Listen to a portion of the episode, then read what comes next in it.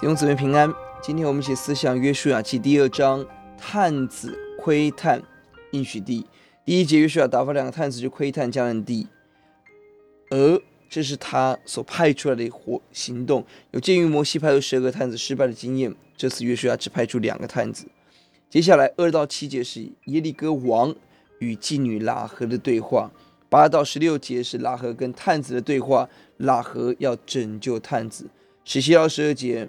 是对话当中，探子要拯救拉合，而三二四节是探子的回报。我们看到神预备两个勇敢的探子，神更预备一个有胆识的妓女拉合。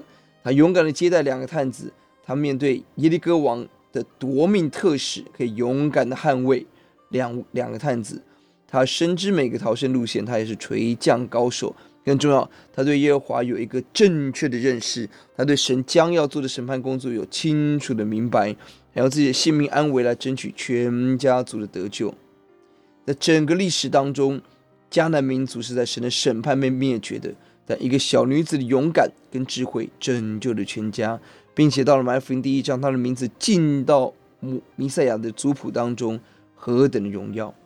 而我们从更大的角度看到神应许的角度，这当凸显了以色列还没有进入亚迦南地，神已经在人心中工作，显明这个地是神的应许之地，神要供应预备一切。第十一节，拉赫说：“我们一听见这事，情就消化，因女缘故，并无一人有胆气。耶和华你们的神是上天下地的神，神使敌人心生恐惧，失去胆量，为神的百姓预备道路。”一个外邦女子对神有这样正确的认识，她说：“耶和华是上天下地的神。”她的认识带来她对神的信心，她的信心带来她对 勇敢违背耶利哥王的行动，拯救探子。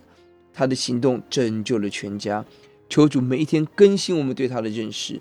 另外十九节很宝贵，探子说：“凡出了你家门往机上去的，他的罪必归在他自己的头上。”只有在这个家当中，他们的命是保保住的。